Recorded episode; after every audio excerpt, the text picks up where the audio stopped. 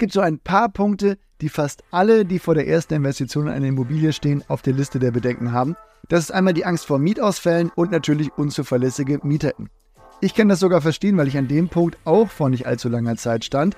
Heute kann ich aber sagen, dass das für mich bisher absolut keine Probleme gemacht hat. Es hilft aber natürlich, die richtigen MieterInnen auch auszusuchen. Da gibt es so ein paar Punkte, die du auf jeden Fall checken kannst. Und da Janina da deutlich mehr Erfahrung als Vermieterin hat, habe ich einfach mal einen Kaffee geholt und werde jetzt mal die Tipps an der Stelle ergänzen. Wir starten also direkt rein. Ab geht's!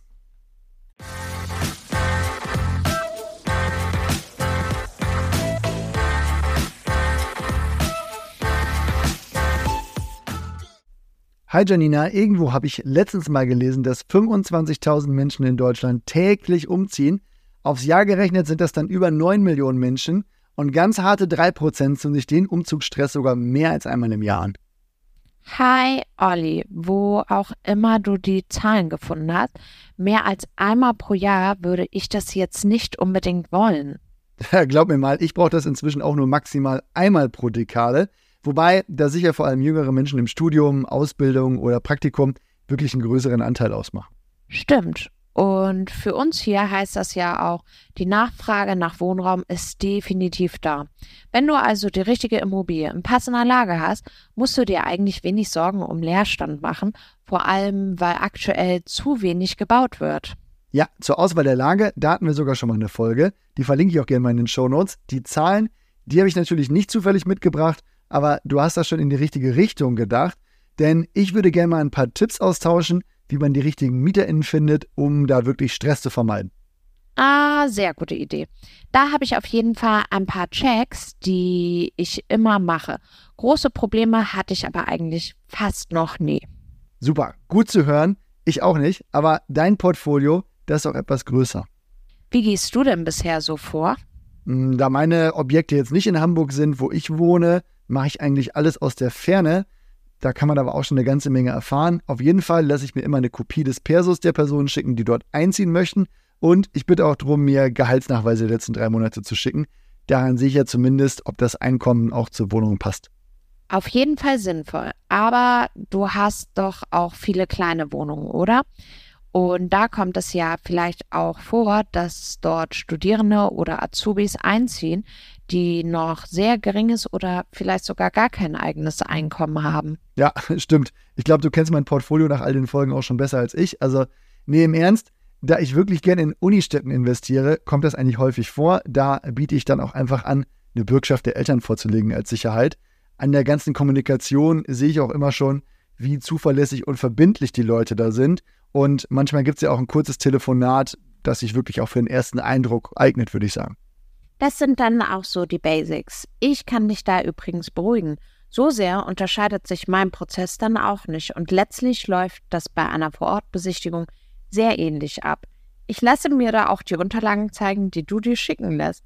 Manchmal frage ich dann noch, wieso das aktuelle Mietverhältnis denn endet oder eleganter, ich frage nach, wieso die Person denn umziehen möchte und lasse mir eine Selbstauskunft von der Schufa zeigen. Hm, ja, das mit dem Umzugsgrund, das merke ich mir mal für mein Interview. Da können vielleicht auch schon wirklich spannende Infos drin stecken. Wobei ich gerne ein angenehmes Verhältnis zu den Mieterinnen haben möchte und manchmal auch Angst habe, dass das jetzt wie eine tja, Verhörsituation wirkt. Klar, das sollte schon alles auf eine angenehme Art funktionieren. Aber zu der Verhörsituation, manche Fragen darfst du ja sowieso nicht stellen. Da habe ich da auch schon Stories von Vermieterinnen und Vermietern gehört, die Dinge fragen, die einfach nicht erlaubt sind. Stimmt, guter Punkt. Schlüssel doch vielleicht mal kurz auf, welche Fragen zulässig sind und welche nicht.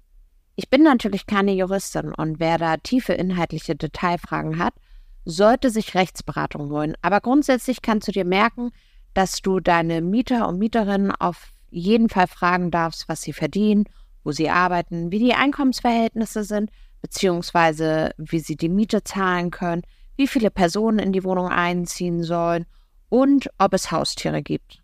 Ja, da sind ja schon ein paar Infos dabei. Viel weiter würde ich dann jetzt ehrlicherweise aber auch nicht gehen. Darfst du dann auch gar nicht.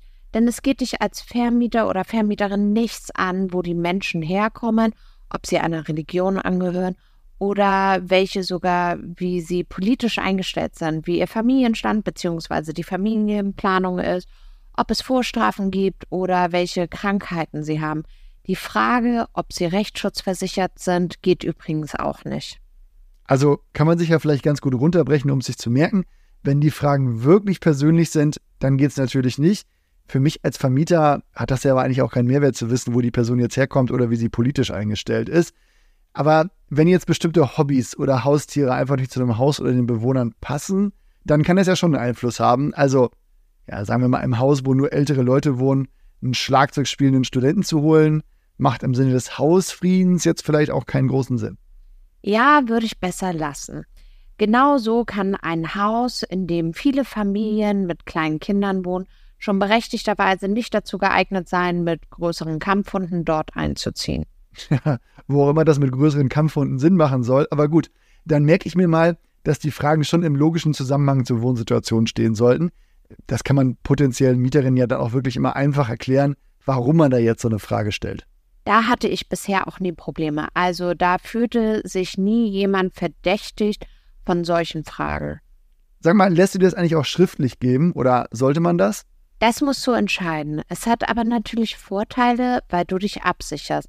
Denn so hast du die Infos dann einmal alle schriftlich und unterschrieben, falls es dann nochmal zu Irritationen irgendwie kommen könnte. Ja, ja, weil wir eben bei verbotenen Fragen zur Herkunft oder politischen Einstellungen waren, weise ich so ja eigentlich auch nach, dass ich immer die gleichen Fragen stelle, die alle einen logischen Bezug zur Wohn- und Haussituation haben und eben nicht an persönlichen Merkmalen der Mieterin hängen. Eben, und der Nachweis ist tatsächlich essentiell, wenn es wirklich einmal Schwierigkeiten gibt. Denn es kann schon berechtigte Gründe geben, bestimmte Leute anderen vorzuziehen, aber die dürfen niemals an persönliche Merkmale der Person geknüpft sein. Aber ich glaube, da sind wir uns einig, dass das absoluter Menschenverstand ist. Ja, dem ist nichts hinzuzufügen. Danke, Janina.